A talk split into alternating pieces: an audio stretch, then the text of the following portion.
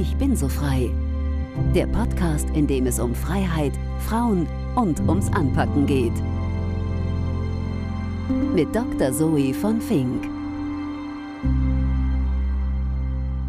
Herzlich willkommen. Heute rede ich mit Barbara Bosch. Barbara ist Public Speaking Expert und Coach. Sie hilft Menschen, ihre Botschaft so zu formulieren, damit sie andere nicht nur begeistern, sondern sich auf der Bühne auch wohlfühlen. Früher hatte Barbara große Angst vor dem öffentlichen Auftritt. Im Interview erzählt sie, wie sie diese Furcht überwunden und ihre Berufung gefunden hat. Sie berichtet von ihrer Selbstständigkeit und gibt Tipps für die perfekte Rede. Barbara teilt auch noch mehr aus ihrer Trickkiste. Zum Beispiel bei wichtigen Entscheidungen denkt sie an ihr Role Model, Michelle Obama, und fragt, was würde Michelle tun? Barbara sagt, alle Wirklich alle haben Angst, bei einem Vortrag, bei der Fragerunde im Anschluss etwas nicht zu wissen. Doch ihr braucht diese Angst nicht zu haben. Ich bin mittlerweile an dem Punkt angekommen, sagt Barbara, wo ich jede unbeantwortete Frage als eine Chance sehe, mit Menschen in Kontakt zu treten oder etwas zu lernen. Also, wenn ihr nervös bei öffentlichen Auftritten seid oder nach Ideen sucht, eure Botschaften zu vermitteln, Barbara kann helfen. Es lohnt sich zuzuhören. Ich weiß es übrigens auch aus eigener Erfahrung. Ich habe mich von Barbara für meinen TEDx-Talk im letzten Jahr coachen lassen. Es war mühsam und Barbara war knallhart. Das Resultat ist mit 25.000 Views anscheinend ganz unterhaltsam geworden. Ich wünsche euch viel Inspiration für eure nächste Rede oder Botschaft mit Barbara.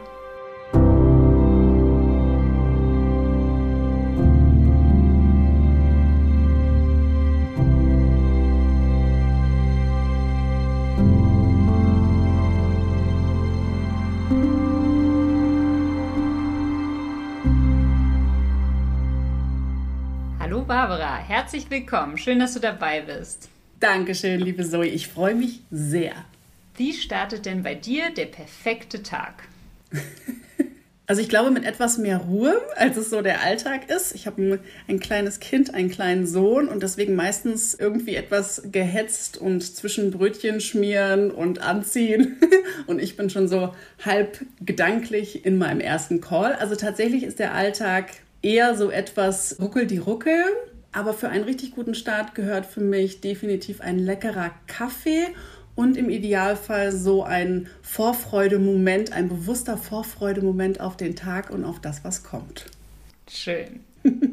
Public Speaking Expert. Was ist das? Mhm. Also ich habe die ganz große Freude und wie ich immer so finde, den besten Job der Welt oder zumindest einen der allerbesten, indem ich Menschen dabei helfen darf, ihre Botschaften, die Dinge, an die sie glauben, für die sie stehen, so zu formulieren, dass sie damit ein Publikum erreichen, überzeugen, begeistern und die andere Seite der Medaille sich in der Situation auch sehr, sehr wohl fühlen, denn die allermeisten Menschen finden es nicht toll, auf der Bühne zu stehen vor 100, 200, 5000 Leuten, sondern das ist eher etwas, was uns sehr, sehr, sehr nervös macht. Und ich habe es mir zur Mission gemacht, Menschen dabei zu helfen, gerne in diesem Moment zu sein und über die Themen, für die sie brennen, an die sie glauben, von denen sie überzeugt sind, mit ganz viel Erfolg auch zu sprechen.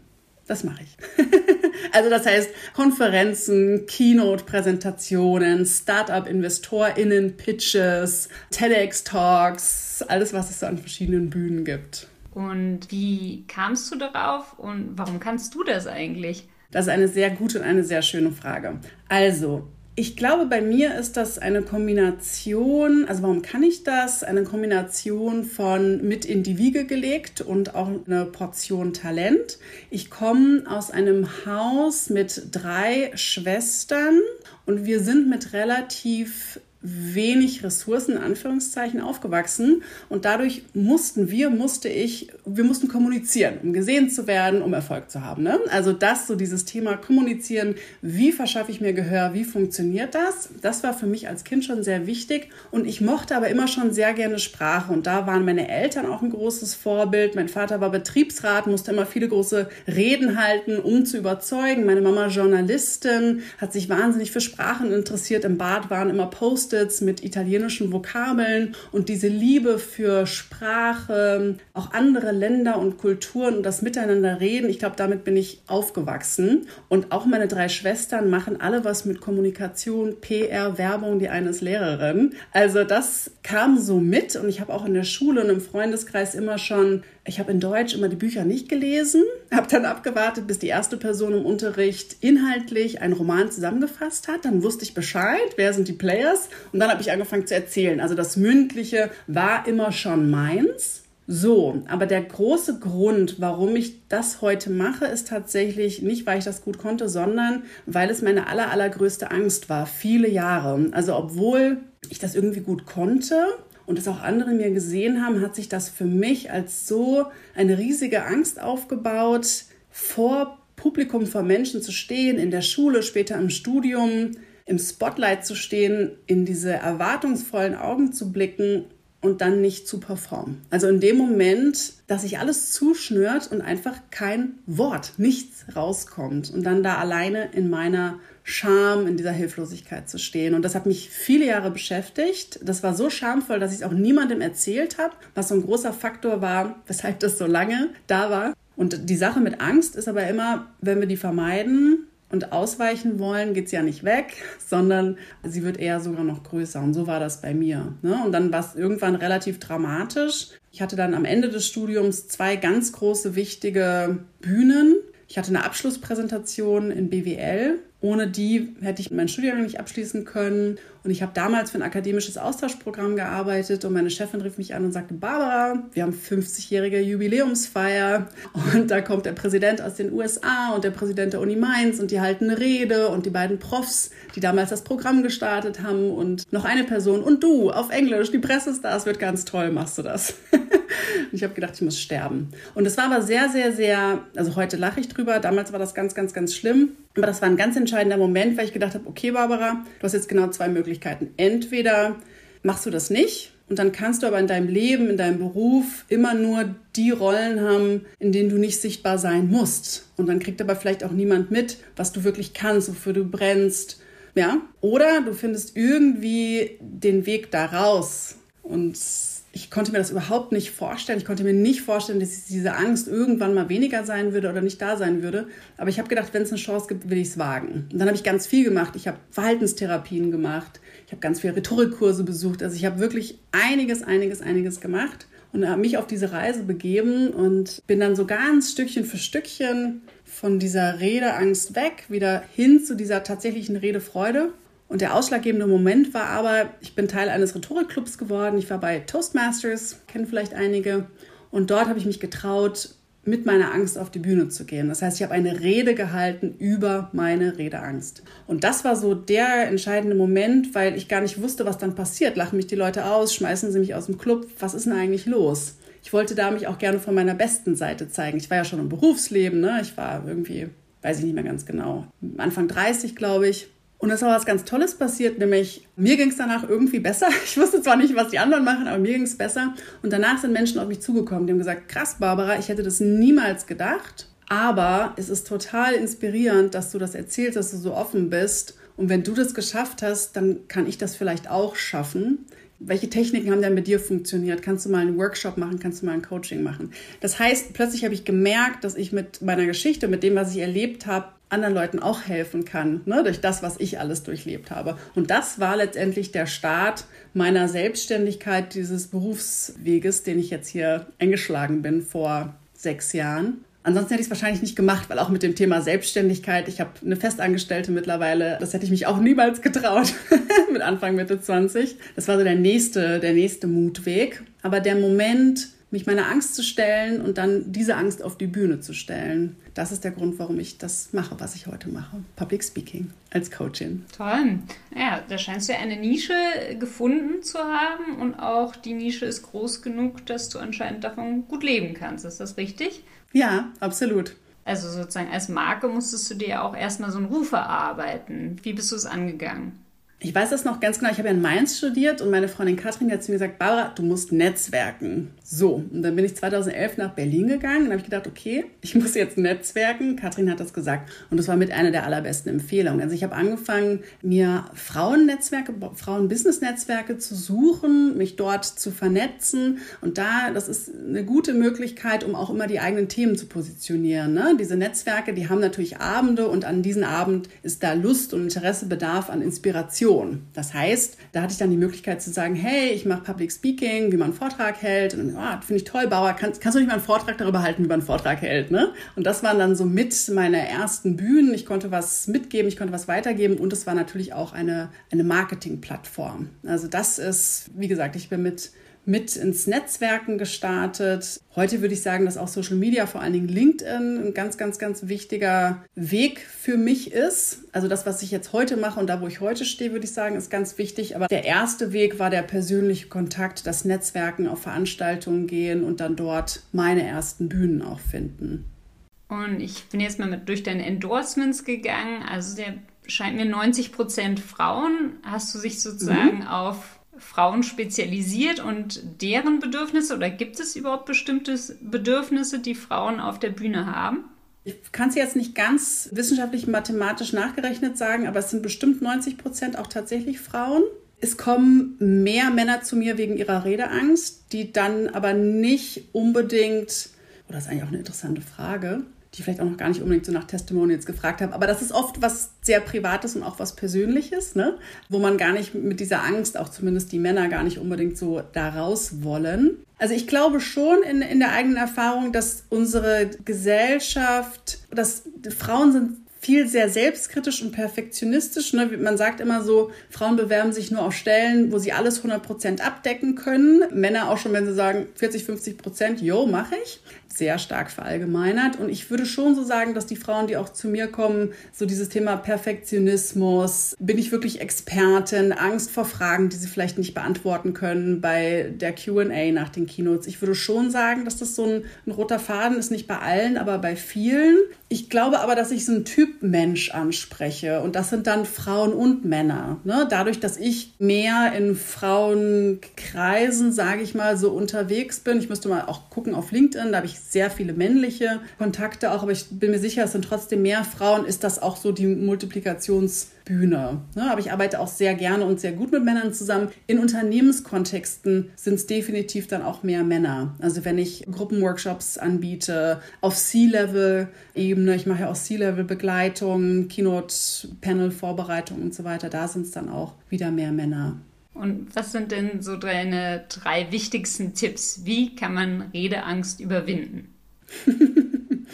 also, was ganz, ganz, ganz wichtig ist, ist tatsächlich die Übung. Also es ist so, wenn wir so eine Angst entwickelt haben, dann hat ja unser Gehirn gelernt, oh, das ist jetzt eine gefährliche Situation und ich will dich jetzt dafür beschützen. Deswegen schütte ich das jetzt das aus, was in dir Angst auslöst, damit du es nicht machst. Also es ist eigentlich so ein Schutzimpuls.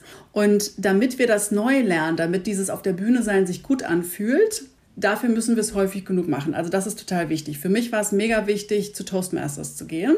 Da war ich anderthalb Jahre, zwei Jahre, alle zwei Wochen. Ne? Also diese Regelmäßigkeit, wirklich dieses Bühnen suchen, ausprobieren, ausprobieren, ausprobieren und wachsen. Das ist das Erste. Das Zweite ist eine Haltung, die wir zu uns selbst haben. Also ich glaube, was, was gut helfen kann, ist, ich gebe immer die Empfehlung, bevor du auf eine Bühne gehst, nimm dir ein Post-it und schreib die ersten drei Gründe auf, die dir einfallen, weshalb du genau die Richtige bist, der Richtige bist, um auf diese Bühne zu gehen. Ja, also so ein wirklich faktenbasierter Selbstcheck. Sowas wie, ich beschäftige mich mit dem Thema seit sechs Monaten, seit drei Jahren. Ich habe zu dem Thema was zu sagen. Ich weiß, dass, Empathie eine große Stärke von mir ist und dass durch diese Empathie mein Publikum schnellen Zugang zu mir bekommt. Ne? Also wirklich so eine Selbstcheckliste, denn wir neigen ja bei der Redeangst dazu, uns auf das Negative zu fokussieren und wirklich mal so einen faktenbasierten Selbstcheck zu machen. Das ist das Zweite. Und das Dritte, so ein magischer Moment im Coaching, wenn Menschen mit Redeangst zu mir kommen, ist, wenn wir so ein bisschen dieses Scheinwerferlicht von, oh Gott, alles schaut mich an, hinlenken zum Publikum. Das heißt, wenn wir dieses Framing, also wenn wir dieses Reframing machen können, statt zu sagen, alle bewerten mich hinzu, was habe ich denn hier im Angebot? Also dieses, welches Geschenk, kann ich meinem Publikum eigentlich machen, wenn ich auf diese Bühne gehe? Ja, es ist immer eine, eine Gelegenheit, etwas zu lernen. Und wenn wir nicht auf die Bühne gehen, dann hat unser Publikum auch nicht die Gelegenheit von uns und unseren Erfahrungen, unser Wissen profitieren zu können, was mitnehmen zu können. Und das ist oft so ein Schalter im Kopf. Es geht gar nicht um mich, es geht ja ums Publikum und ich kann was fürs Publikum tun. Ne? Und wenn die Menschen das schaffen, von diesem, oh Gott, ich werde hier bewertet, hinzugehen zu, was ist denn eigentlich mein Buffet, was bringe ich auf dem Tablett eigentlich hier mit, dann geht die Angst auch weg. Ne? Dann geht, fällt dieser Druck so ein bisschen von uns ab. Und ich glaube, das ist das, das sind so die ersten drei Schritte, wirklich das regelmäßig üben, Situationen suchen, diese Selbstcheckliste vorher zu machen, warum eigentlich ich? Und die Frage zu stellen, was ist fürs Publikum drin, welchen Mehrwert kann ich eigentlich bringen? Und was geht dem Publikum auch verloren, wenn ich es nicht mache? Und darauf den Fokus zu lenken. Ja, danke für diese tollen Tipps, die da auch draußen zu hören sind jetzt. Und was sagst du denn den, den Frauen, die dann Sorge haben, dass sie ja Fragen einfach nicht beantworten können? Also ich kenne das auch. Ich werde angefragt zu allen möglichen Sachen, denke mir, oh, ich weiß nicht, ob ich da die fünfte Nachfrage zu beantworten könnte. Und dann muss mich mhm. mein Partner mal schubsen. Mach mal. Also erstens mal, ich glaube, die Angst haben alle, ja, alle, fast alles, was total menschlich ist. Ich sage immer, es gibt überhaupt gar keinen Menschen auf der Welt, der alles weiß. Ich weiß noch, ich hatte im Studiengang einen Prof, das ist so der Superprof, und ich habe echt das Gefühl, der hatte jedes Buch in American Studies gelesen und der wusste immer alles. Und, aber auch der weiß nicht alles. Ja, mein lieber Herr Professor Herget, auch der weiß nicht alles. Und das müssen wir auch nicht. Und ich arbeite immer gerne mit so einem Bild. Und zwar, wenn man sich mal so vorstellt, man hat so ein Glas Wasser und das Glas Wasser ist so zu ein Drittel gefüllt. Dann haben wir immer Angst, und den Fokus darauf, was wir alles nicht wissen und Angst, dass die Leute mit ihren Fragen genau da reintappen. Und dann sage ich immer, hm, wie wäre es denn, wenn wir das für uns mal neu definieren und diese ein Drittel, die wir haben, die als unsere 100 Prozent sehen, ja?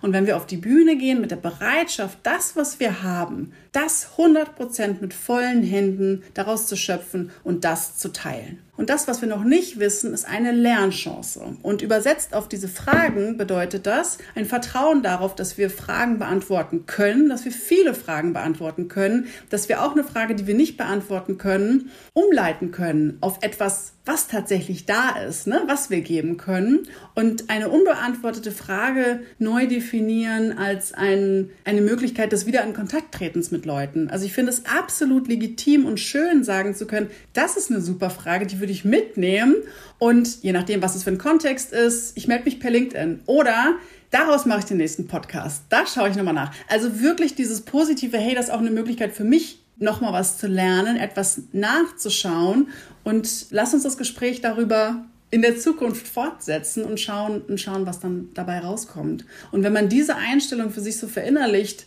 dann gibt es keine Fragen. Also zum Beispiel, wenn ich Podcast-Interviews mache oder so, ne, bekomme ich eigentlich immer das Angebot, hey, ich kann dir die Fragen auch vorher schicken. Und ich sage immer, gerne, aber es muss überhaupt nicht sein. Ich mag auch spontane Fragen. Also ich bin mittlerweile wirklich so weit, dass ich sagen kann, ich habe keine Angst vor Fragen mehr, aber ich kenne das von mir auch weil ich diese Gewissheit habe, dass ich diese 100% habe, die ich total gern teile und alles andere, was ich potenziell nicht beantworten könnte, nehme ich mit und finde einen Weg, um es insofern möglich nachzuliefern. Kann ja jeder bei der nächsten Rede, die sie oder er halten muss, kann man ja ein Wasserglas dann vor sich haben und dann an das volle ein Drittel denken. Finde ich wirklich eine, eine schöne Brücke und ein schönes Bild. Jetzt hast du ja sozusagen dich selbstständig gemacht und ich vermute mal, also es kann ja sein, dass es bei dir super lief von Anfang an, aber dass es auch mal nicht so gute Tage gab. Was machst du denn, wenn nicht alles nach Plan läuft? Also, ich muss ganz ehrlich zugeben, ich bin schon ein sehr ja, selbstkritischer Mensch oder zumindest, dass ich mir die Sachen dann auch sehr zu Herzen nehme. Ne? Also wenn irgendwie mal was nicht gut gelaufen ist oder ich auch mal das Gefühl hatte, dass dass jemand aus dem, aus dem Coaching mit mehr Fragezeichen oder sowas rausgegangen ist. Dann habe ich auch so gedacht, oh Mann, und wie hätte das irgendwie so anders machen können? Was ich heute mache, ist, ich gebe mir Raum. Also, ich habe, so wie mit der Angst, Verdrängen funktioniert nicht. Das heißt, alle Gefühle bekommen einen Raum. Wenn ich mich ärgere, irgendwie über mich selbst oder sowas, dann gebe ich dem Ganzen einen Raum. Ich begrenze den Raum aber. Ne? Oder auch wenn ich wütend bin oder sowas. Äh, ich gebe mir den Raum, ich begrenze den zeitlich. schreib das eventuell auch auf und überleg mir, was ich denn nächstes Mal besser machen kann, was ich daraus lernen kann. Ja, also ich finde es ganz wichtig, dieses, die Gefühle, die Emotionen, die dann erstmal da sind, da zu lassen, aber nicht ewig. Und dann zu sagen, so, und jetzt guckst du mal, Barbara, was du da für dich mit rausnehmen kannst. Und was bei mir total gut funktioniert, im Moment ist es schwierig, weil es hier so grau-muffelig ist in Pankow. Aber rausgehen, joggen. Joggen ist für mich eigentlich total gut, um den Kopf wieder frei zu bekommen. Ich bin jetzt hier bei dieser feuchten Kälte nicht so der Jogging-Typ, aber dann wenigstens dieses Spazierengehen und in der Bewegung ne, nochmal drüber reflektieren und loslassen. Das funktioniert bei mir sehr gut. Und du sagst dir dann, ich darf mich jetzt ärgern, aber nur zehn Minuten und dann mache ich was anderes. ja, genau. Und es haut hin. Naja, also es ist, also was ich nicht garantieren kann, ist, dass der Gedanke des Ärgerns nicht nochmal reinkommen möchte. Aber wenn er dann nochmal reinkommen möchte, darf er nochmal kurz da sein. Aber es ist immer diese Begrenzung. Ne? Also ich gebe unangenehmen, negativen Gefühlen, wie auch immer, immer einen Raum, aber ich begrenze ihn immer, weil ich nicht möchte, dass das für mich überhand nimmt. Das ist dann, für, als Teil der Reflexion finde ich das gut. Als ein Gefühl, was wie so eine graue Wolke über mir hängt den ganzen Tag, finde ich das richtig blöd. Und deswegen möchte ich das nicht den ganzen Tag haben. Wir sind ja an sich in gleicher Mission unterwegs, und zwar Menschen hörbarer zu machen oder auch, dass sie Freude daran haben, sozusagen ihre Message rüberzubringen. Jetzt habe ich ja zum Beispiel den Podcast gestartet, weil ich das Gefühl hatte, ich höre immer die gleichen Stimmen und äh, diese mhm. Stimmen sind oft männlich. Also du als Expertin, die das ja ganz genau beobachtest, ist es immer noch so, dass wir mehr Männer hören? Ja. Also es kommt wahrscheinlich darauf an, welche Branche es ist. Ähm, wenn es jetzt eine Femtech-Konferenz ist, dann hat man wahrscheinlich ganz, ganz, ganz viele Frauen da. Ne? Auch wahrscheinlich, das ist jetzt nur eine, eine Hypothese, wahrscheinlich auf, auch auf einer HR-Conference gibt es wahrscheinlich auch noch mehr Frauen als Männer. Aber grundsätzlich, wenn man, wenn man mal schaut, was gibt es für Entscheiderinnen, Tische, wer wird eingeladen, Keynote-SpeakerInnen, dann sind es auf jeden Fall mehr Männer. Und ich glaube, oft ist das so, weil die, ne, wir wollen dann jemanden finden, wir wollen diese Slots auch schnell besetzen. Also schaut man, wer ist sichtbar, wer war schon mal irgendwo anders und wen kennt man vielleicht auch irgendwie. Ne? Und wenn dann die Strukturen so sind, dass das auch eher die Menschen sind, die woanders schon auf der Bühne waren, dann das ist dann wie, wie so ein bisschen diese, diese Minimi-Geschichte, dass man dann eher jemanden findet, der einem auch selbst ähnlich ist oder der sowieso schon bekannt ist, ja. Also die Frauen sind natürlich auf jeden Fall da, aber ich glaube, es ist oft ein extra Schritt oder vielleicht sogar zwei, sie zu finden und nicht jeder ist bereit, hat nicht die Zeit, nicht die Ressourcen, um die Menschen auch zu finden. Aber natürlich gibt es da ganz, ganz, ganz viele spannende Initiativen. Ich habe gerade noch mal bei dir auf dem Podcast geguckt. Du hast ja gerade auch leider ihren Namen nicht mehr auf dem Schirm, aber das Duo aus Österreich, glaube ich, auch mit interviewt, die eine Plattform geschaffen haben, die Frauendomäne. Genau. Also solche Initiativen, speakerinnen.org, also es gibt ja wirklich ganz viel Initiativen auch, um zu sagen, die, die Tijen Onaran, die hat jetzt eine Liste erstellt mit ganz vielen Speakerinnen, Expertinnen. Ich glaube, sie hat gemeint, sie hat über 1000 zusammengestellt. Die hat einen Aufruf gemacht auf LinkedIn, hat gesagt, hey, wenn noch irgendeiner mal kommt, es gibt keine Frauen, dann bitte mal bei mir anklopfen. Ich habe dann auch Namen. Und die sind da. Es tut sich auf jeden Fall was. Es ist immer noch nicht so, so sehr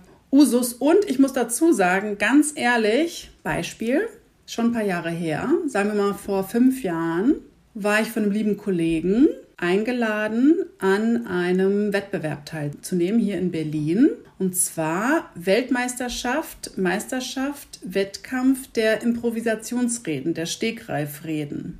Und ich weiß es nicht mehr ganz genau, Vielleicht vermische ich jetzt auch hier zwei. Also es gab auf jeden Fall einen Wettbewerb, an dem ich teilgenommen habe und ich war die allereinzige Frau. Und es gab Frauen im Publikum. Und ich glaube, bei einem anderen Wettbewerb war ich mit dabei, da war ich, war ich eine von zweien, wenn ich mich jetzt so dunkel zurückerinnere. Das heißt, diese Bereitschaft, in Bühnensituationen sich auch tatsächlich auf die Bühne zu trauen, wenn man angefragt wird, Ja zu sagen. Ne? Ich habe echt viele Leute, die zu mir kommen, die sagen, Barbara, ich werde ständig angefragt, um irgendwo eine Keynote zu halten, auf ein Panel zu gehen. Und ich sage halt immer Nein. Ne? Oder auch Frauen innerhalb von Unternehmen in Führungspositionen, die dann eher ihre männlichen Mitarbeiter auf die Podien und so weiter schicken. Also es ist schon auch die Frage, wenn uns denn jemand einlädt auf eine Bühne, sagen wir auch und würden wir auch Ja sagen? Finden wir denn diesen Mut? Ja, ich finde, da geht auch noch was bei vielen Frauen, einfach dann in dem Moment mhm. Ja zu sagen und sich das mhm. zuzutrauen. Ja, und wie gesagt, also ich habe 100% Empathie. Dieses Gefühl, ich will das nicht und ich habe Sorgen und so weiter, kenne ich absolut. Ich glaube, ich bin der Mensch mit der allergrößten Redeangst, also der die allergrößte Redeangst hatte. Ich kenne das alles, ja. Also ich fühle total mit. Nur, wenn wir uns nicht trauen, sichtbar zu sein, kriegt auch keiner mit, was wir wirklich, was wir Wertvolles teilen können. Ne? Und deswegen ist es ja meine Mission, zu helfen, über den Schatten zu springen, dieses eigene Why zu finden, die Botschaft so zu formulieren, dass man, dass sie sich echt anfühlt und dass man sich dann damit auf die Bühne traut und dass man auch diese Gewissheit hat, dass es wichtig und wertvoll fürs Publikum ist und dass man selbst die beste Person ist, um diese Botschaft auch auf die Bühne zu bringen. Also kurzum, ihr coolen Frauen, wenn ihr angesprochen werdet und auf die Bühne wollt und euch nicht traut, dann ein Coaching bei dir machen. und erstmal Ja sagen. Ja, erstmal Ja sagen und dann eine Lösung finden, wie wir es auch schaffen können. Ja, manchmal reicht es auch, wenn man sich ein bisschen Zeit nimmt, strategisch die potenziellen Talkpoints, was man, was man sagen könnte, zu ordnen und sich einen Kollegen, eine Kollegin zu nehmen und vorher einfach auch mal zu üben und mal zu gucken. Also wenn wir uns selbst in dieser Rolle auf der Bühne mehr kennenlernen, können wir uns auch ein bisschen mehr mit uns selbst versöhnen und uns an uns gewöhnen. Und dann ist es nicht mehr so ein riesiger Schock, wenn wir uns dann selbst auf der tatsächlichen Konferenzbühne oder so erleben. Ne? Also dieses, ähm, ich sage auch immer, macht man Zoom-Call mit euch selbst und zeichnet euch auf. Oder schnappt euch das Handy und zeichnet euch auf. Ein Audio. Die eigene Stimme. Das ist ja, das kennen wir alle. Das ist manchmal so befremdlich, wenn man sich hört. Aber je häufiger wir das hören, das war auch eine Sache, die wir bei Toastmasters gemacht haben. Wir haben immer unsere Reden aufgezeichnet. Und ich weiß noch, ich wollte das erste Mal meine Rede überhaupt, ich wollte mich nicht sehen. Ne? Und ich war so kritisch und habe gedacht, oh Mann, Barbara, wie du da stehst und das Füllwort.